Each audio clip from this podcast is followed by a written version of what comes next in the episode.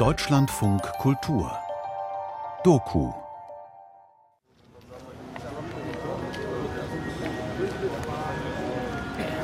Äh, wir sind jetzt hier in Dortmund im Stadtgarten. Da sind wir jetzt zum ersten Mal tatsächlich. Ähm, Viele sagen zu mir, du bist krass, fragen mich, warum ich meine Hosen in den Socken trag. Aber keiner fragt, ob ich auch mal lachen will, warum ich ein guter Junge, aber auf der Straße chill. Verdammt, das Leben war nicht so viel wert, weil das Leben, das ich lebte, einfach zu pervers. gleich beim Streetwork geht es erstmal darum, Leute zu finden, die nicht so angebunden sind an Kontaktläden, an, äh, ans Netzwerk, sodass auch die nicht weiter durchs Raster fallen, sondern durch uns eventuell äh, entdeckt werden. Ich musste lernen und ich musste schnell erwachsen werden. Ich wollte der Größte sein, niemals auf der Straße sterben. Keine Freunde, Koks wurde zum Freund. Willst du mit mir down sein? In Bielefeld kannte man mich gerichtlich gar nicht.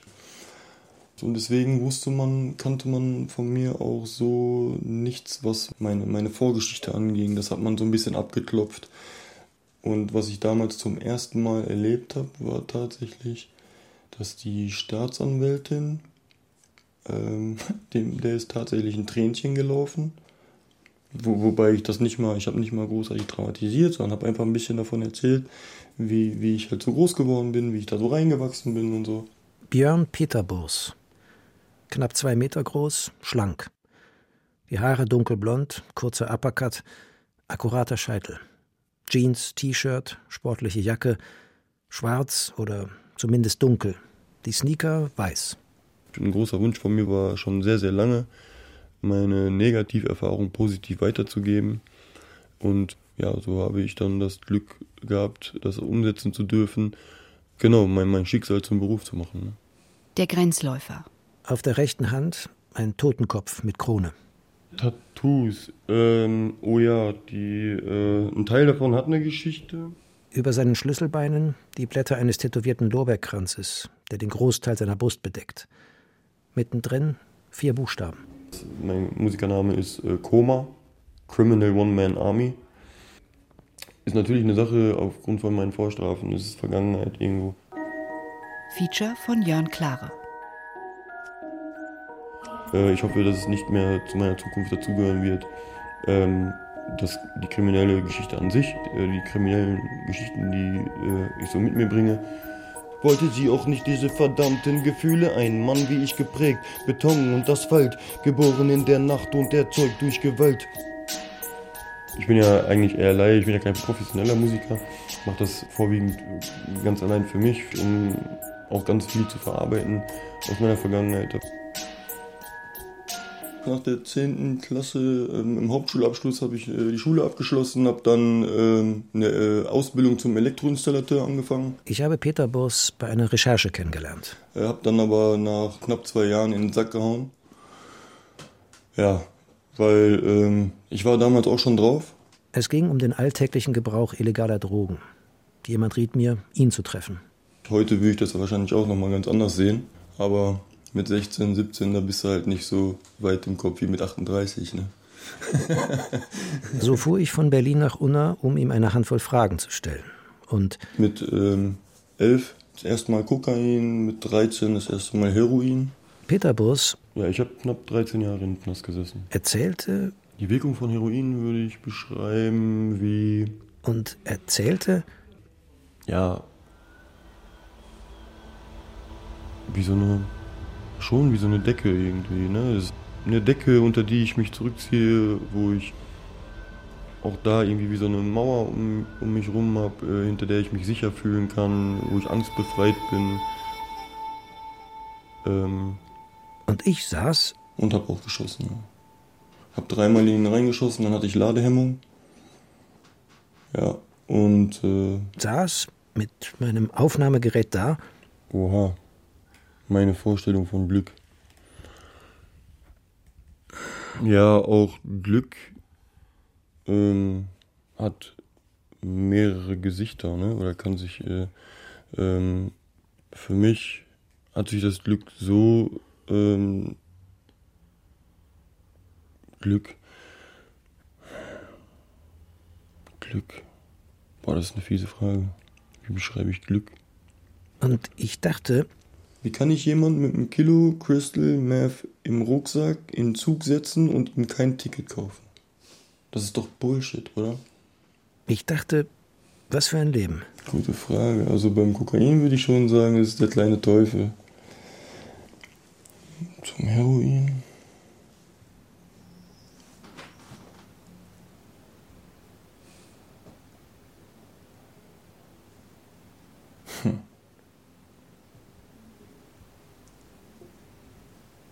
Ja, wie so eine gelegentliche Affäre.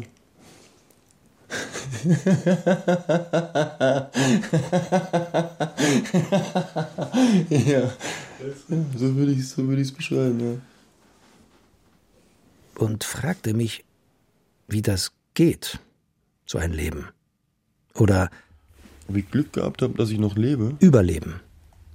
Das letzte Mal eine Substanz konsumiert war vor mh, ah, ungefähr zwei Wochen, drei Wochen. Ähm, Dann war die Zeit um, der letzte Zug nach Berlin. Ich fragte, ob wir uns wiedersehen könnten, ob ich teilhaben dürfte an seinem Alltag, weitere Fragen stellen. Peter Bus überlegte und sagte ja. Ich schau nach vorn, denn es geht immer weiter. Schreib weiter meine Zeilen und schreib mein Leid in das Mic. Wie damals gibt's auch heute sehr viel Neid. Ist mir klar, man, damals ging der Griff zu Pumpgun, heute geht's mir am Arsch vorbei.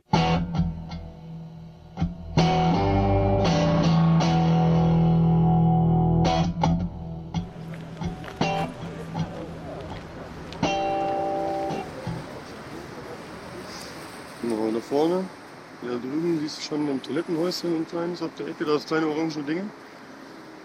Und da ist auch äh, Szene. Auf jeden Fall auf dem Parkgelände. Da gehen wir jetzt rüber. Im nicht gerade pittoresken Norden der Dortmunder Innenstadt. Peter Boos mit einem Kollegen unterwegs als Streetworker auf der Suche nach der Szene. Menschen, die harte Drogen konsumieren. Heroin, Crack, Crystal Meth, Kokain, was auch immer. Wenn die eigentlich kennen, ne? ist ja völlig äh, legitim, dass man dann auch erstmal abgecheckt wird. Würde ich genauso machen als Dealer, oder habe ich ja genauso gemacht als Dealer.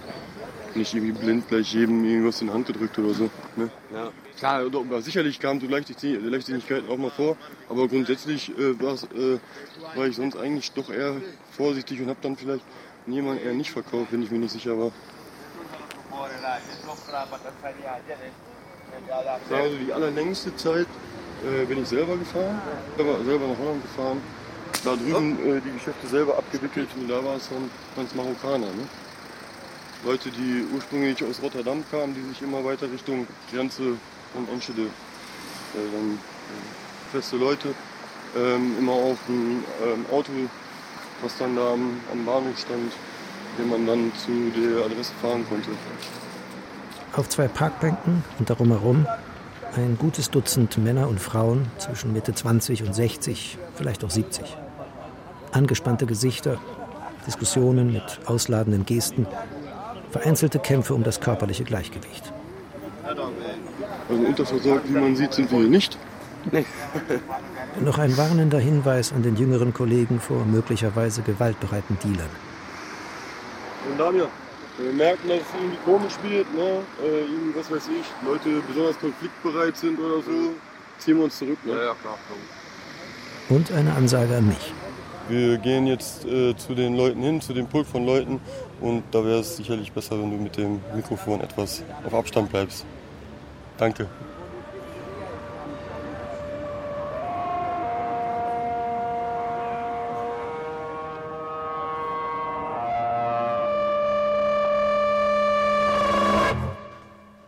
Ja, ich muss sagen, ich bin äh, in einem Haushalt groß geworden, wo Suchtmittel, so weit wie ich zurückdenken kann, auf jeden Fall immer eine Rolle gespielt haben. Ne? Bei den Eltern, Freunde der Eltern, also das gesamte Umfeld war irgendwie ja, verseucht mit Suchtmitteln verschiedenster Formen. Ne? Am Abend zuvor. Peterbus Kindheit in Paderborn.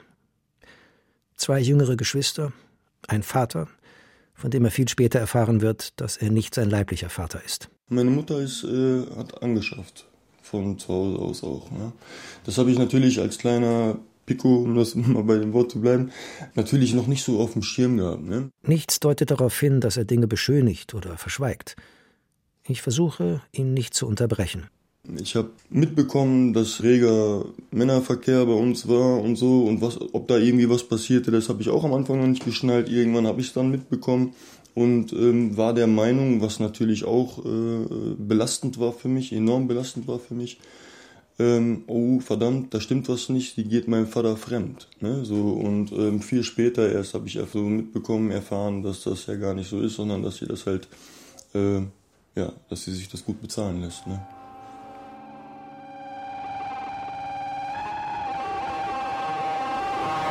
Wenn abends irgendwie die Bekannten gekommen sind oder so, dann stand schon mal eine Glasschale auf dem Tisch mit fertig gekochtem Kokain ähm, oder eben auch Döschen mit, mit, mit Heroin, ähm, wo jeder frei drau Zugriff drauf hatte.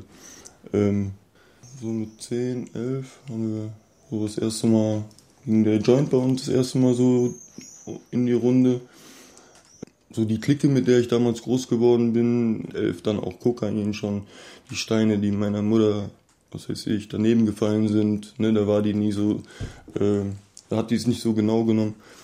Ja, die habe ich mir dann irgendwann mal gekrallt, weil ich einfach neugierig war darauf, ne, und äh, wollte es dann halt mal probieren.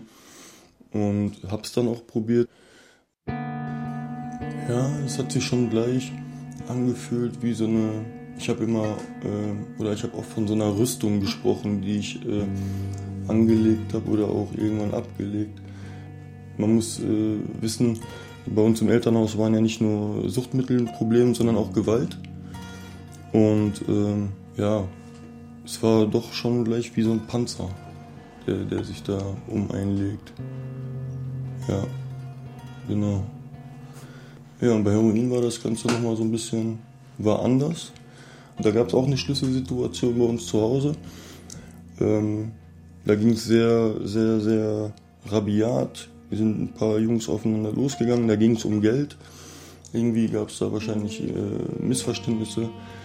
Wie auch immer, auf jeden Fall ähm, wurde damals auch ein Messer gezückt und ähm, auch benutzt. Und ich war halt mittendrin und bin dann rausgelaufen aus der Situation in mein Zimmer, hatte eigentlich vor, das ist immer noch äh, ziemlich äh, nah, wenn ich so drüber nachdenke. 1997. Peter Burs ist 13 und schon seit Jahren in die Drogengeschäfte seiner Eltern eingebunden. Und hatte eigentlich vor, mir einen Joint zu bauen oder auf jeden Fall zu kiffen. Ne? So.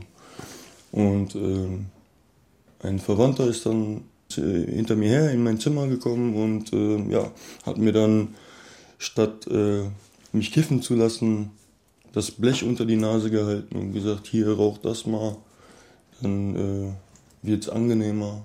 So und äh, auch also gerade jetzt, was die Gefühle anging, bezüglich dieser Situation, die kurz vorher gewesen sind. Ja, und es hat auch funktioniert, erschreckenderweise. Also mit dem Nachhinein gesagt, ne? Ähm, weil hätte es nicht funktioniert, wäre ich vielleicht auch nicht dabei geblieben. Ne? Aber es hat funktioniert und äh, es hat mich irgendwie auch angeturnt. Und da auch immer genug da war, musste ich mir auch um Entzug keine Sorgen machen. Wobei ganz am Anfang dir sowieso keiner sagt, das macht dich entzügig und äh, achte drauf und so und so. Darüber wird keiner sprechen. Ne? Also es sagt dir keiner. Ihr wisst, ich will hoch, doch ich falle wie ein Stein. Doch wenn ihr mir in der Runde hier die Hand jetzt nicht mehr reicht, verliere ich nicht den Mut, aber verliere dann mein Heim. Ich würde gehen, aber was, wenn ich dann nicht mehr weiß? Und was ist, wenn auch in mir die Sonne nicht mehr scheint? Ich stehe am Fenster, blick nach draußen, es ist kalt. Ja, jetzt schon mal auf jeden Fall ganz cool. Äh, wir sind ja hier im äh, Stadtpark äh, von Dortmund als Streetworker und äh, sind auf jeden Fall mit offenen Armen empfangen worden. Erstmal klar, kritische Blicke, aber es hat sich ganz schnell erledigt. Wir haben uns gut vorgestellt und, und so kommt man dann ins Gespräch. Ne? Wer seid ihr, was macht ihr? Peter Burs erleichtert. Und äh, diese brennen auf jeden Fall drauf, äh, dass wir regelmäßiger kommen ähm, und eben auch diese Testungen machen und Beratungen vor allem, weil äh, doch die einen oder anderen dabei sind, die noch nicht so auf dem neuesten Stand sind, was so Behandlungen und so angeht. Ne? Mit der richtigen Behandlung ist selbst eine chronische Hepatitis C in 99 Prozent der Fälle heilbar. Was man hier in Dortmund eben auch merkt, äh, auch auf der Szene, ist halt äh, Rechtsgesinnung. Ne? Was klar eigentlich widersprüchlich ist, ne? wenn man es ganz genau nimmt. Rechtspolitisch betrachtet. Man, man hat eigentlich dasselbe Thema, dasselbe Leid, dasselbe Schicksal, sage ich mal. Aber man bewertet dann auch untereinander. Ne? Man stigmatisiert sich untereinander und grenzt sich aus, weil man halt eine andere Hautfarbe, eine andere Haarfarbe, eine andere Herkunft hat. Ne? Und das finde ich äh, schon enorm traurig. Jetzt äh, wechseln wir den äh, Szenestandort, bleiben in Dortmund, aber hier gibt es halt verschiedene Szenepunkte und gehen jetzt zum äh, Szenepunkt äh, Borsigplatz bzw. Enscheder Straße, genau. Der Chef von der Suchtberatung UNAG GmbH legt mir immer wieder mal nahe, äh, ob ich nicht doch noch mal studieren wollen würde, soziale Arbeit studieren wollen würde, weil mir ja, aktuell ist es so, als Sozialarbeiter kannst du die Jobs nahezu aussuchen, weil die werden händeringend gesucht. Das Problem wäre aber, dass ich aufgrund von gewissen Vorstrafen, die nicht gelöscht werden, die stehen im polizeilichen Führungszeugnis, dürfte ich den, also den Job, den ich machen wollen würde, nicht ausüben.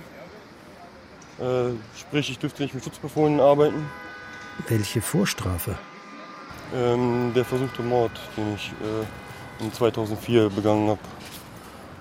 Das war ein Konflikt mit jemandem, der auch bei mir regelmäßig gekauft hat, um das dann in der Stadt weiter zu verkaufen. 2004. Der 20-jährige Peter Burs finanziert seinen Lebensunterhalt und eigenen Konsum mit dem Handel von Drogen. Äh, es war ein Student aus Paderborn, Anfangs hat er nur Gras verkauft, später wollte er dann eben auch auf die Straßenszene und Kokain verkaufen, so ging das dann, ne? So, und der wurde dann immer mehr zunehmend paranoid. So, und fing dann an, am Telefon irgendwelche Geschichten zu erzählen und so.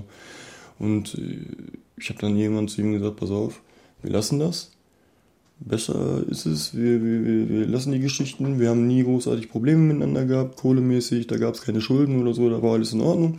Wir lassen das lieber. So und ja, er ist dann halt äh, den Schritt gegangen. Er fing dann an, meine Schwester zu bedrohen. Ja, da ich aber damals eine ziemlich gute Zündschnur hatte, war das, äh, ja, ging das halt nach hinten los. Ne? Irgendwann im besoffenen Kopf und ja auch total drauf. Bin ich dann dorthin gefahren mit Schusswaffe. Ja. Peter Bus hält inne. Ein paar Monate zuvor hat er bereits auf den neuen Partner seiner Mutter geschossen.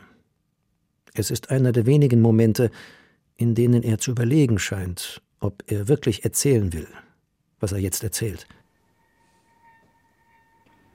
Da bin ich dann mit dem Fahrrad hingefahren, bewaffnet, und das Haus war mir, also vom Grundstück her, wie ich aufs Grundstück komme, das war mir bekannt. Habe es dann hintenrum versucht, durch den Garten. Äh, bin dann wieder nach vorne, habe ein bisschen geklingelt, weil halt ein bisschen Terror machen halt. Ne? Und er lief dann von innen an der Tür vorbei. Und äh, da habe ich dann das erste Mal geschossen. Dann ist das Glas zerbrochen, da ist er dann aber auch schon mit Schmerzen und so weiter zusammengebrochen. Dann habe ich ihn mir vor die Tür gezogen. Ähm, und hatte dann eigentlich vor, ja, das war mein kranker Kopf damals, das Ganze auch zu beenden, aber erst zum, ganz zum Schluss und ich wollte ihn vorher noch ein bisschen quälen. Und im Endeffekt war es so, dass ich halt, es war eine Automatikwaffe, äh, Ladehemmung hatte und dann hinten aus dem, ja, es, äh, ja noch Benzin genommen habe und äh, ihn damit übergossen und angezündet habe. Jetzt war natürlich schon relativ viel Zeit vergangen und so. Ich habe mich ja dann auch sofort vom Acker gemacht. Das heißt, er konnte relativ schnell auch, hört sich jetzt irgendwie vielleicht doof an, aber auch abgelöscht werden, sodass da gar nicht so viel passieren konnte. Gott sei Dank. Ja, und so am nächsten Tag dann ähm, zu Hause. Ich habe tatsächlich den absoluten Filmriss gehabt. Nicht mehr an diese Situation gedacht. Null.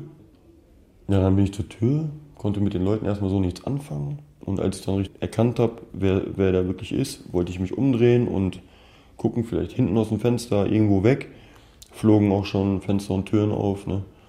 Und äh, das SEK kam rein, um mich zu verhaften. Eine Frage. Ja, es war nicht so, dass jemand doof geguckt hat und dann bin ich darauf los oder ich einfach. Ähm, aber es war schon so, dass. Ähm, Kann es sein, dass er früher ein komplettes. Ja, es, ich konnte schon zu einem Arschloch werden, ja, definitiv, ja. Ja. ja. Die kurze Zündschnur ist Vergangenheit, sagt er. Nur heute ist es so, dass äh, so Menschen, die, die, die, mir nichts die mir im Grunde genommen nichts bedeuten, mich beleidigen, was für Wörter sie auch immer in den Mund nehmen wollen, da stehe ich drüber. Das kann, das kann, so, so wichtig kann mir der Mensch gar nicht sein. Also, dass ich für so ein, für so ein dummes Wort, was er da benutzt, äh, riskieren würde, äh, nochmal auch nur einen Tag in die Zelle zu wandern. Ja? Also, nee. Schon mein Sohn nannte mich Engel mit gebrochenen Flügeln, auch wenn die Tür sich geschließt.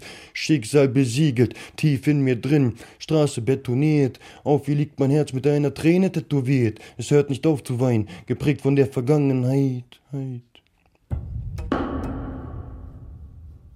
Nach dem Mordversuch mit 20 Jahren, sechs Monate Untersuchungshaft, der erste kalte Entzug, das Urteil. Fünfeinhalb Jahre inklusive einer zuvor zur Bewährung ausgesprochenen Strafe wegen Körperverletzung. Zwangstherapie im Maßregelvollzug, mal auf einer offenen, mal auf einer geschlossenen Station. Mittendrin ein Ausbruch. Ähm, da ging es um die Geburt von meiner Tochter. Ähm, ich bin damals, äh, ich war mit einer Kurdin zusammen, auch nicht sehr lange. Und ähm 2007 die Schwester eines Freundes, die Peter Bus noch aus Paderborn kennt, nimmt zu dem mittlerweile 23-Jährigen Kontakt auf. Da in der Maßregel hatten wir ein Apartment, da habe ich dann ein einziges Mal auch mit ihr geschlafen tatsächlich. Und später, da waren wir schon nicht mehr zusammen, sagte sie mir dann, ja, sie ist schwanger. Sie wollte das Kind aber unbedingt bekommen und dann habe ich gesagt, okay, dann einigen wir uns drauf. Lass mich Vater sein. Seine Bitte um Hafturlaub, um bei der Geburt dabei zu sein, wird von der Vollzugsleitung abgelehnt. Da sie die Gefahr eines Ausbruchs erkennt, verlegt sie Peter Burs auf eine geschlossene Station. Allerdings hat man mich jetzt genau auf die Station gebracht, auf der ich 22 Monate gelegen habe. So, und die kannte ich natürlich wie äh, ne, meine eigenen Westentaschen. und was dann für mich in dem Moment zum Vorteil war, weil ich natürlich weg wollte. Ich natürlich zu meiner Tochter, also zu, zu der Geburt wollte. Und ähm, ja, habe meiner Ex das damals auch gesagt, mach dir keinen Kopf, ich äh, werde da sein. Ja, und hatte mich, hab, hab mich dann ans Werk gemacht. Und dann habe ich das Fenster da oben ausgebaut.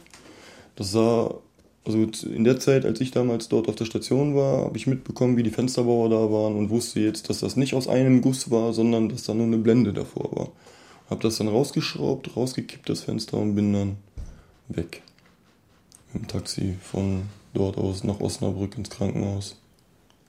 Und habe die Nabelschnur meiner Tochter durchgeschnitten.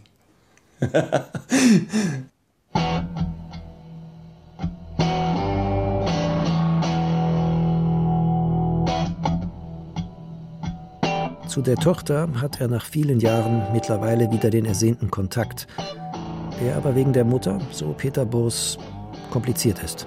Ja, dann war ich noch mal ein paar Tage unterwegs, weil ich dachte, okay, jetzt dann, dann das gibt's so, da, da musst du doch mal ein bisschen feiern, ne? Und habe mich dann aber auch selber wieder gestellt, okay, die Reise ist vorbei, die Feier ist vorbei. 2009, nach vier Jahren Therapie im Maßregelvollzug, geben Ärzte und Psychologen den 25-jährigen Peter Burs auf und lassen ihn in eine Justizvollzugsanstalt verlegen. Tatsächlich hat man dann mitgekriegt, dass ich angeblich nicht therapierbar wäre und äh, bin dann zurück in die JVA. Da bin ich dann begutachtet worden, auch nochmal aufgrund der äh, schweren Straftat, für die ich verurteilt wurde. Ähm, dann aufgrund der langen Therapiezeit nach der ich dann ja als nicht therapierbar äh, galt und eben aufgrund der Vorgeschichte mit Kinder- und Jugendpsychiatrie, wo ich auch wegen Gewalt und äh, also so äh, Situationen, ähm, wo ich ja noch minderjährig war, aber dennoch äh, war wurde das mit einbezogen, weil halt eine Steigerung zu erkennen war und äh, wurde dann auf die nachträgliche Sicherungsverwahrung begutachtet, tatsächlich. Ein Onkel sitzt zu diesem Zeitpunkt bereits, unter anderem wegen eines Doppelmords, in Sicherungsverwahrung, in der er mittlerweile verstorben ist. Anfang 2010 ist aber das Gesetz, was die nachträgliche Sicherungsverwahrung äh, angeht, gekippt worden, dass die nachträglich nicht mehr ausgesprochen werden durfte. Und das hat mir damals meinen Arsch gerettet. Deswegen bin ich damals äh, Mitte 2010 entlassen worden. Mit Androhung der Sicherungsverwahrung für den Fall, dass ich nochmal für Gewalt vor Gericht stehe. Also für schwerere Gewalttaten. Ne? Nicht für eine Ohrfeige oder so. Nach der Entlassung 2010 beginnt ein Kreislauf aus Drogenkonsum und Beschaffungskriminalität. Drogenhandel, Diebstähle, Einbrüche, Raub und weniger schwere Gewalt führen zu Verurteilungen, Haftstrafen, Bewährungen, Therapieversuchen, zahllosen Rückfällen, Fluchten bis nach Rumänien, Bewährungswiderrufen, Haftstrafen. Straight down the street. ja, ich bin also immer wieder auch äh, erweiter, also weitere Diebstähle, äh, immer wieder auch Einbrüche, immer wieder auch Anzeigen wegen Besitz. Insgesamt verbringt Peter Burs bis 2018 ein Drittel seines Lebens hinter verschlossenen Türen. Yeah. Ich war ein kleiner Junge und wollte auf dem Boden beten. Deshalb heute dieser Rapper, der in Strophen redet. Ich musste lernen und ich musste schnell erwachsen werden. Ich wollte der Größte sein, niemals auf der Straße sterben. Keine Freunde, guckst du zum Freund, willst du mit mir down sein? Stopp mal, mein Freund, was tut aus den ganzen Jahren? Denk mal daran, du warst weg, was tut aus den Worten, ich bin da, wenn du fällst. Das Leben ist halt nicht so Ein kleiner Platz vor einer katholischen Kirche am Rand der Fußgängerzone von Unna.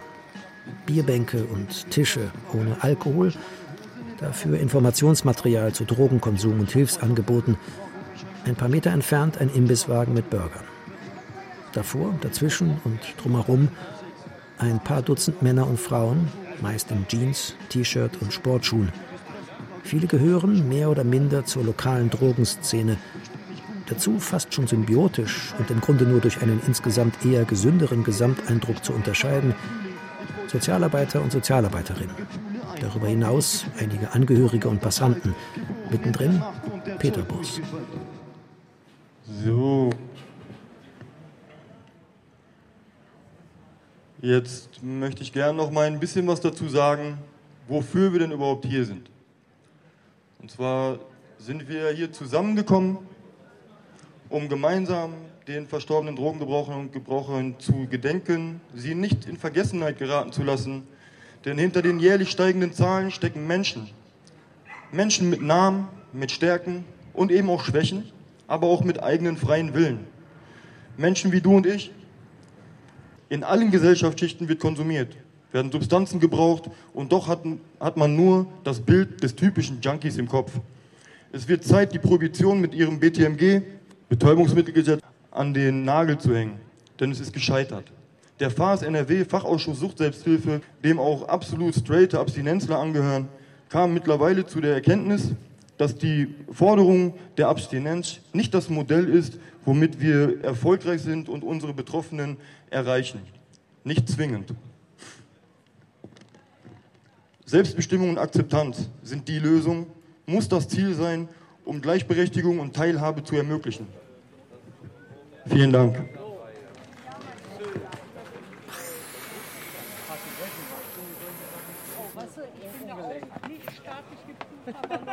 Also mein Name ist Britta, ich bin äh, 52 Jahre alt. Ähm Eine eher kleine Frau. Sie steht ein wenig am Rand, gehört offensichtlich nicht zur Szene und nicht zu den Sozialarbeiterinnen. Also ich selber habe noch nie Drogen genommen, ich habe da einfach Angst vor. Ich trinke auch kein, Al also gut wie nie Alkohol. Ähm, aber ich finde, die Akzeptanz in gewisser Weise ist schon vonnöten. Sie schaut zu Peter Bus, winkt ihm zu. Ich hatte einen fast 19-jährigen Sohn, der ist jetzt äh, vor dreieinhalb Monaten verstorben, hat Drogen konsumiert. Daher der Kontakt zu Peter Bus. Ich habe eine gewisse Zeit lang äh, Online-Meetings mitgemacht äh, für Eltern drogenabhängiger Kinder. Und äh, der Björn war da auch, ich sage jetzt einfach mal Gastdozent. Und hat unsere Fragen, also die Fragen der vornehm, Mütter vornehmlich, dann auch beantwortet. Auch zum Thema Gefängnis. Ein verzagtes Lächeln, während im Hintergrund andere Teilnehmer der Veranstaltung mit Helium gefüllten Luftballons in den Händen einen großen Kreis bilden. An jedem Ballon hängt eine handbeschriebene Karte. Also einige von uns Müttern waren ja der Meinung, wenn die Kinder im Gefängnis sind, würden ihnen vielleicht die Augen geöffnet werden. Und es würde, wäre vielleicht auch ganz hilfreich, aber ähm, Björn hat uns den Zahn sozusagen gezogen und hat uns dann im Grunde erklärt, dass man auch im Gefängnis gut an Drogen rankommt. Sie geht zu den anderen und lässt zusammen mit ihnen ihren Ballon in den Himmel steigen. Auf der von ihr angebundenen Karte ein Gruß an den verstorbenen Sohn. Ja, tschüss! Halte noch fest! Wir kommen wieder! Tschüss! Auch Peter Bos gedenkt, so wird er später erzählen, mit einer solchen Karte seinem Sohn, der als von ihm getrennt lebendes Kind bei einem Unfall ums Leben kam. Ein Unfall, mit dem Peter Bos direkt nichts zu tun hatte, für den er sich aber Vorwürfe macht wegen der Drogen, um die sich, so sagt er, damals sein ganzes Leben drehte, war er nicht der Vater, der er gern gewesen wäre.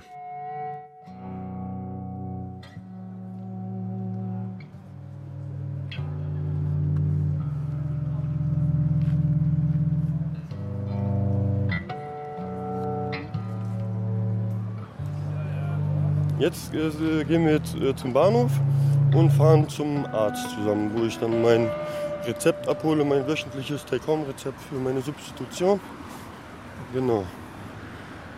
So machen wir das.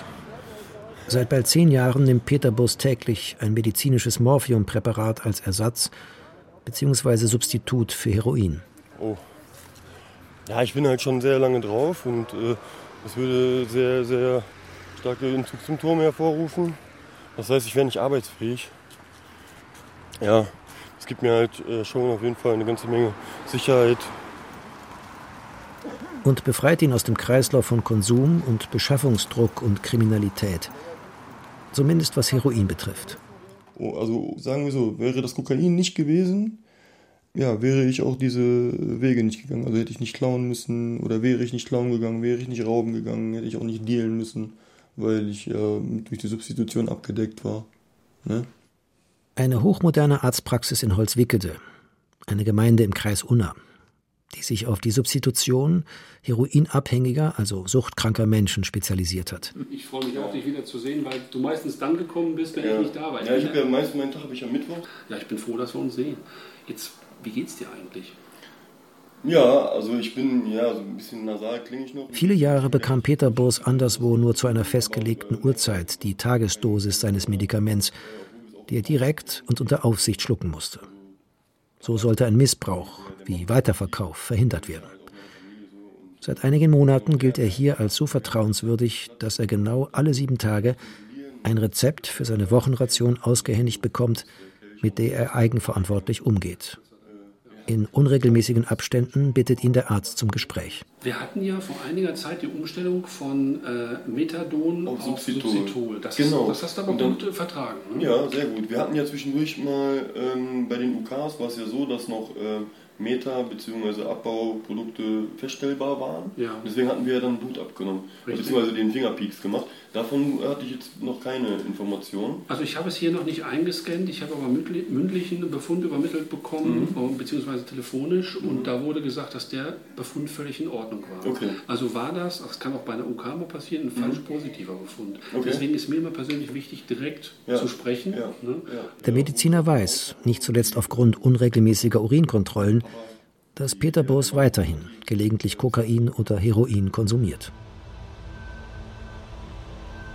Ja, das ist äh, zwischenzeitige Naschen. So ist, ich habe keine feste Beziehung zu den Stoffen, sondern ähm, ja, nehmen sie mir, wenn ich Bock drauf habe. Also halt wie eine Affäre, ne? Genau.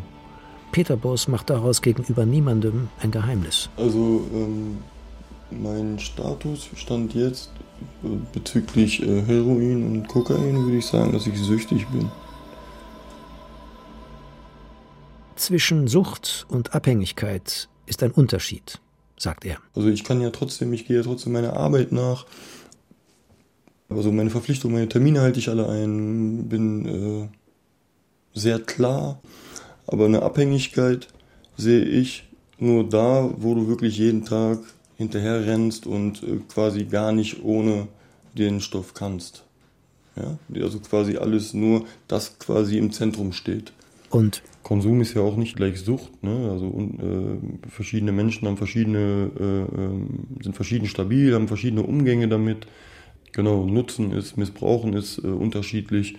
Was das Sucht- bzw. Abhängigkeitspotenzial betrifft, zieht Peter Boos eine klare Grenze zwischen seinen beiden Lebensdrogen. Viele sagen ja, dass gerade was ähm, Abhängigkeit und so angeht, äh, Heroin so die, das, das, Schlimmste, die schlimmste Droge wäre, die stärkste Droge. Ne?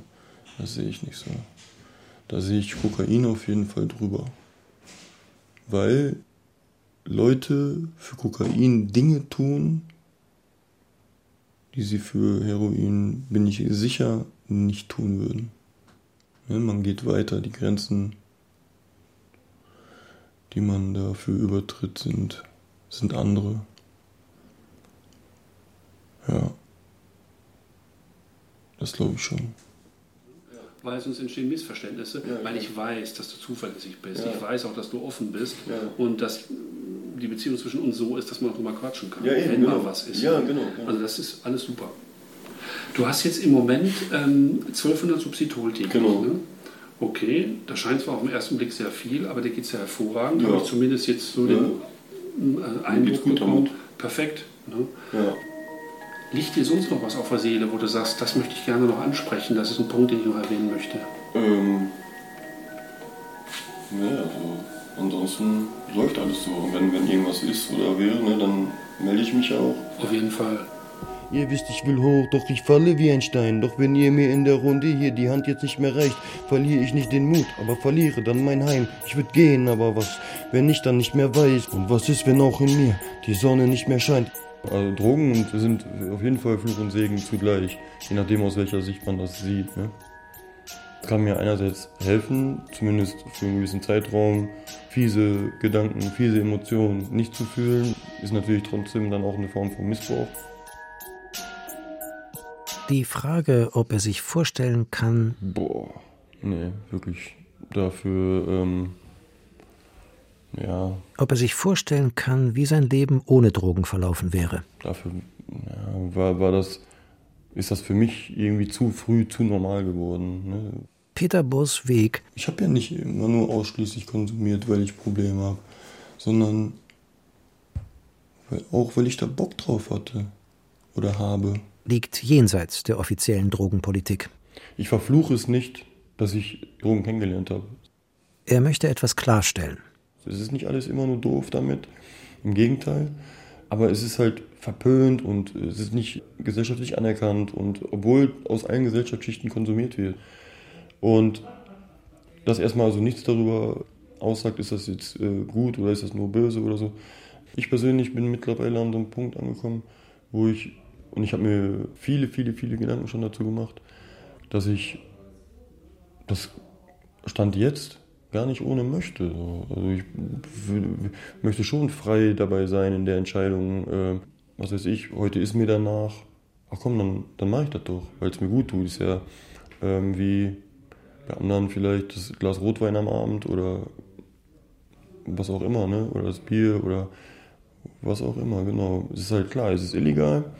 Aber ja, das, das hindert mich persönlich nicht daran, etwas, was äh, mir äh, gut tut, weiterhin zu, zu machen.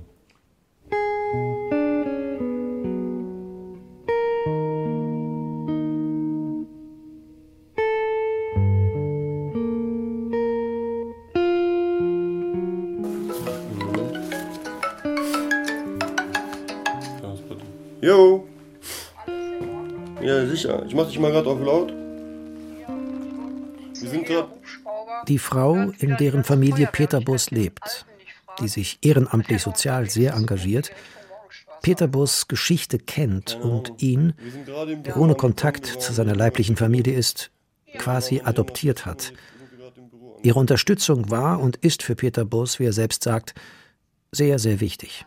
Also bei dir ist alles in Ordnung. Ja. Feuerwehr kann fahren, wohin sie will. Ja.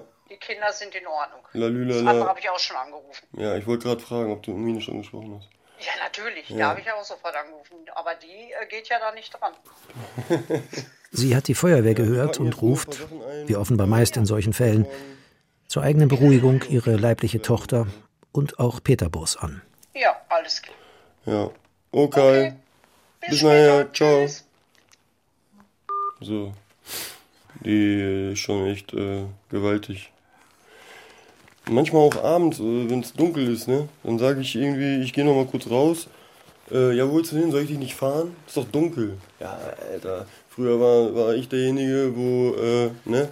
Andere Leute sich Sorgen drum gemacht haben, dass ich den über den Weg laufe. Und heute, ne? Heute fürchtet seine neue Mutter, er könne einer früheren Version seiner selbst begegnen. Und heute ist Patti da, die sich Sorgen macht, dass ich meinem alten Ich über den Weg laufe. Wir stehen in Peter Bos kaum acht Quadratmeter großen Büro. Zwei Stühle, ein kleiner vollbeladener Schreibtisch, ein Regal mit Informationsmaterial, ein Plakat mit dem Rat Hilf dir selbst, sonst hilft dir ein Sozialarbeiter. Was mir geholfen hat, die Kurve zu kriegen, ähm, war ganz klar das Konzept von Lysa, von dem betreuten Wohnen hier in Unna, wo ich äh, ja stationär 2018 von der Straße aus Münster angekommen bin. Lysa steht für Langzeit-, Übergangs- und Stützungsangebot, eine Einrichtung des Vereins zur Förderung der Wiedereingliederung Drogenabhängiger in Unna. Kurz bevor Peter Burs im Jahr 2018 dort ankommt, ist einer seiner wenigen Freunde an einer Überdosis gestorben. Er selbst erhält vor einer möglichen Verurteilung wegen Diebstahl und Raub noch eine letzte Haftverschonung, um den Platz bei Lysa, für den er sich schon aus der Untersuchungshaft heraus beworben hat, anzutreten. Ich wusste für mich, ich wollte nicht mehr so weitermachen, gerade mit dem Koks nicht. Ich war ja äh, ansonsten, was äh, Opioide angeht, stabil substituiert. Aber Koks war ein ganz großes Problem noch. Noch einen Tag zuvor war ich jeden Tag äh, auf der Straße und habe dem da hinterhergejagt. Und von einem Tag auf den nächsten habe ich mir vorgenommen, ich will das nicht mehr. Also nicht, dass ich mir das erst von einem Tag auf den nächsten vorgenommen habe. Die Pläne waren ja schon. Aber ich war halt noch auf der Straße. Nachdem er den Glauben an ein drogenfreies Leben längst aufgegeben hatte, bot ihm die Aufnahme bei Lysa den lang ersehnten Ausstieg aus seinem bisherigen Leben. Wo ich für mich wusste, ist es zumindest akzeptiert, wenn es dann doch mal nach hinten losgeht, dass ich nicht zurück in Haft geschickt werde, wie es in vielen therapeutischen Einrichtungen zum Beispiel so ist. Das hat einen mega Druck von mir genommen. Das war schon mal eine Riesenhilfe. Und dann eben im nächsten Step, und das ist eigentlich das, was das Ganze, ja, erst richtig, richtig äh, nice gemacht hat oder halt für mich äh, nochmal richtig äh, krasse Sicherheit gebracht hat, war äh, Yes auf jeden Fall. Der Kontakt zu Yes. Yes steht für Junkies, ehemalige und Substituierte. Ein bundesweites Netzwerk, das sich, kurz gesagt, für die Möglichkeit eines menschenwürdigen Lebens mit Drogen und somit auch für die Abkehr vom Ideal der Abstinenz einsetzt. Yes ist mittlerweile Peter Bos Arbeitgeber. Seine Aufgabe in erster Linie Netzwerkarbeit. Kontakte insbesondere zu Kooperationspartnern knüpfen, halten und ausbauen, Anträge stellen, drogenspezifische Aufklärungsarbeit, Streetwork. Ich habe mich da auch reingearbeitet, aber man hat mir auch Gelegenheiten gegeben, hat mir auch Chancen gegeben. Ne? Erst einmal haben wir ehrenamtlich eine Selbsthilfegruppe hier in Unna 2019 gegründet. Über dieses ehrenamtliche Engagement hat man gesagt, okay, wir würden dich gerne ein bisschen was dafür bezahlen, so, wenn es auch nur ein bisschen Entschädigung ist, aber eine halbe 450 Euro Stelle würden wir dir gerne anbieten. Das ist für mich so ein, so ein äh, krasser Vertrauensvorschuss, den ich da bekommen habe, den, klar, den, den man dann natürlich auch nutzen muss, ne, wenn man die, eine glückliche Gelegenheit bekommt. Aus dem halben 450-Euro-Job ist mittlerweile eine halbe richtige, allerdings befristete Arbeitsstelle geworden. Und deswegen bin ich heute da, wo ich heute bin. Ne? Ich habe äh, irgendwann äh, ein Büro beziehen dürfen. Ich in einem Büro. Ich habe mich vor vier Jahren jetzt mich gefragt, hätte ich mich tot oder im Knast gesehen.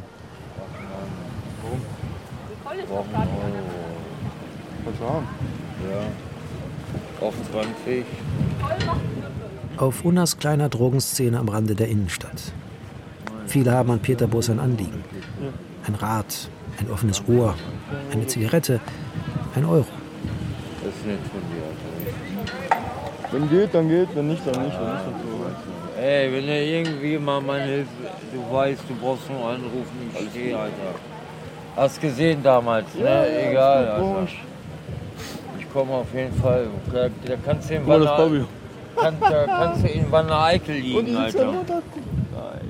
Peter Boos ist nicht nur materiell großzügig und schon deswegen beliebt.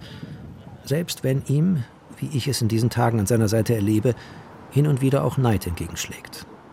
Es liegt, so vermute ich, an dem selbstbestimmten Weg, auf dem er sich gerade befindet.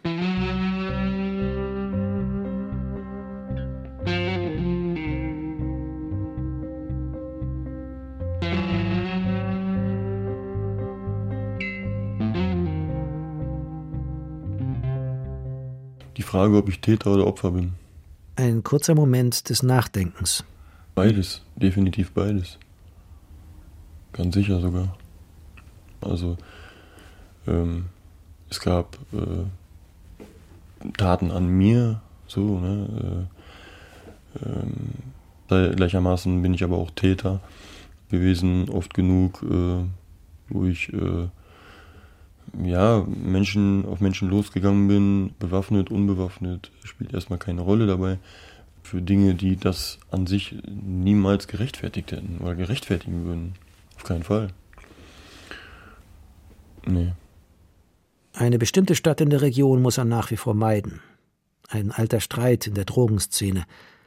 Russische Großhändler, die Peter Boos wiederholt zu hochriskanten Straftaten zwangen. Ja, es kam dann auch nochmal zu einer Situation, wo man mich einen Job machen lassen wollte. Da ging es um einen Goldhändler, den ich überfallen sollte, was auch angeblich recht gut vorbereitet gewesen sein soll. Allerdings passte die Skizze schon nicht zu dem tatsächlichen Ort. Da kamen für mich die ersten Fragen auf, zum, weil, weil, weil ja, ich ja nun mal sagen kann und muss, äh, dass, dass ich sowas nicht zum ersten Mal gemacht habe. Also jetzt äh, ein, Raubüberfall oder irgendwie was. Ähm, und deswegen fällt mir sowas natürlich dann auch sofort auf. Ne? Ja, dann kam dazu, dass äh, eigentlich war geplant, dass äh, ich über Funk verbunden bin mit den Leuten, die dann draußen stehen, für den Fall, dass irgendwas ist, äh, draußen sich irgendwas tut äh, und ich doch schnell weg muss. Ähm, die Funkgeräte waren nicht mal geladen. So, äh, alles sehr, sehr scheinprofessionell. Und das Ding habe ich abgebrochen. Auch mit dem Wissen, dass äh, das jetzt ganz übel für mich enden kann. Aber ich habe gesagt, nein, Leute. Ähm, für das Ding kann es passieren, dass ich für mein Leben ins Gefängnis gehe und wirklich nie wieder Sonne sehe. Nein.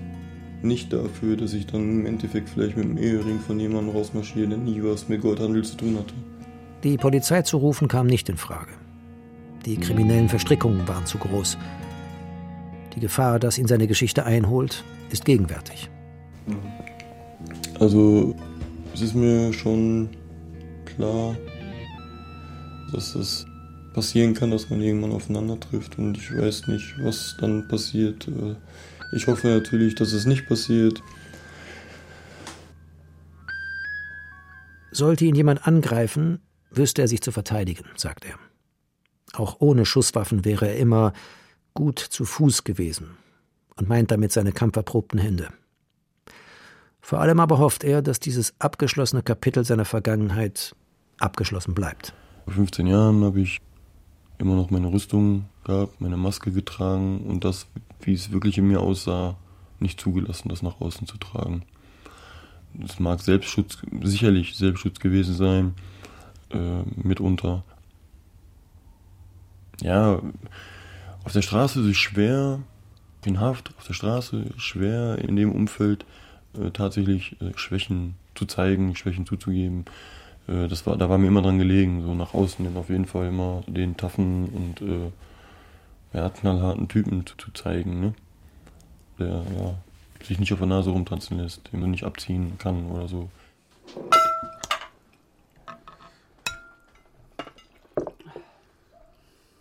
Abendessen im Kreis seiner neuen Familie. Nee, mach, mach, mach du die mal drauf. Ich weiß noch nicht wie. Ich.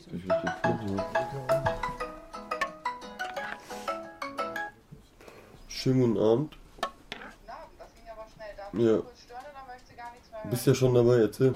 Mittendrin der Anruf einer Sozialarbeiterin, mit der sich Peter Boos regelmäßig austauscht. Auch über seine unsichere berufliche Perspektive, die damit verbundenen Sorgen. Ach, scheiße, erzähl. Alle am Tisch schauen auf den plötzlich sehr blassen Peter Boos. Ja. Warte mal, hol mal kurz Luft. Ich krieg's gerade nicht ausgedrückt, weil ich habe Tränen in den Augen. Sagst du das bitte nochmal? Die Sozialarbeiterin hat am Nachmittag mit ihrem Arbeitgeber gesprochen, einem in der Drogensubstitution tätigen Arzt und Unternehmer, der Peter Bohrs Geschichte und Qualitäten kennt.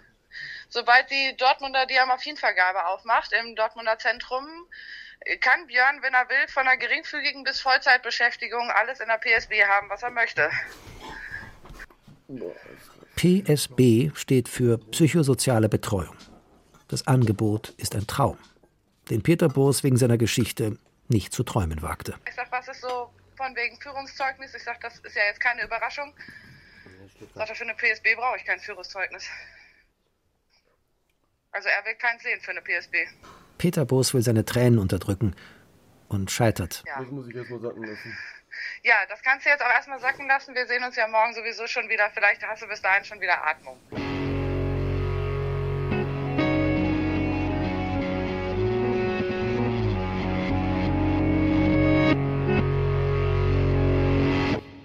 Ich äh, war selber ganz lange Zeit äh, ja, so ein, so ein Grenzläufer und wer weiß, ob ich es nicht irgendwann wieder bin. So. Also man weiß ja nie, was, was der Tag äh, morgen, oder man weiß ja auch nicht, was der Tag heute noch so bringt. Ne? Also ähm, das war für mich immer klar. So. Am nächsten Morgen ein letztes Gespräch. Noch einmal Peter Bohrs Lebensthema. Der Umgang mit Drogen. Ein Balanceakt, sagt er, und sicher ist nichts. Als Grenzläufer, äh, also als Lauf an der Grenze, kann man es dahingehend sehen, als dass man heute, ich kann ja von, nur von heute sprechen, dass ich mich heute stabil genug fühle dafür und sage, ich habe einen Umgang damit. Aber ob das so bleibt, Der Grenzläufer. das weiß ich nicht. Das, äh, es kann, ich, ich habe ja die Erfahrung selber gemacht, dass auch äh, Schicksalsschläge, irgendwelche bewegenden Dinge, wie auch immer die aussehen mögen, viel verändern können und gerade auch was Stabilität angeht, viel verändern kann. Und insofern ist, wenn man es darauf betrachtet und darauf bezieht, ist das schon auch äh, ein Spiel mit dem Feuer. Und äh, sicherlich ein Lauf an der Grenze, wenn ich mir sage, klar doch, ich bin stabil genug, ich plane das für nächste Woche, dann geht irgendwas mega in die Hose. Feature von Jörn Klare. Ich bin auf einmal emotional kein Stück mehr nur annähernd an der Stabilität von noch einer Woche vorher. Und ich belasse es aber trotzdem dabei und bleibe bei der Planung und mache das weiter. Kann das natürlich sein, dass mir das dann doch nicht ausreicht und ich dann nach dem geplanten Gramm irgendwie vielleicht doch weitermache. Also ist äh, da schon auch äh, durchaus Vorsicht geboten, ne? gar keine Frage. Das war mein Leben, legte es vor sie hin. Auch wenn sie mich nicht fragt, ich will, dass der Frieden gewinnt. An einem sonnigen Tag, schau graue Wolken über uns. Hörst du, was ich dir sag? Nun hör gut zu, was ich dir sage. Ich sage es nicht gern, doch jetzt lass los, mein Engel, reiß dich los und flieg. Wie ein Vogel, mach die Flügel breit. Geh fort, keine Zwänge. Hör jetzt auf zu weinen, mein Engel, bitte. Hör jetzt auf zu weinen. Denn es ist Erzähler Thilo Werner. Ton Martin Eichberg. Regieassistenz Marie Permontier. Regie Friederike Wigger. Wenn ihr mir in der Runde hier die Hand jetzt nicht mehr reicht, verliere ich nicht den Mut, aber verliere dann mein Heim. Ich würde gehen, aber was, wenn ich dann nicht mehr weiß? Und was ist, wenn auch in mir die Sonne nicht mehr scheint? Ah? Kalt in dem Beton, akzeptiere ich nicht, nein, meine Zeit ist gekommen. So lange her, was wäre, wenn wir alle noch auf der Straße wären? Dankeschön. Produktion Deutschlandfunk Kultur 2023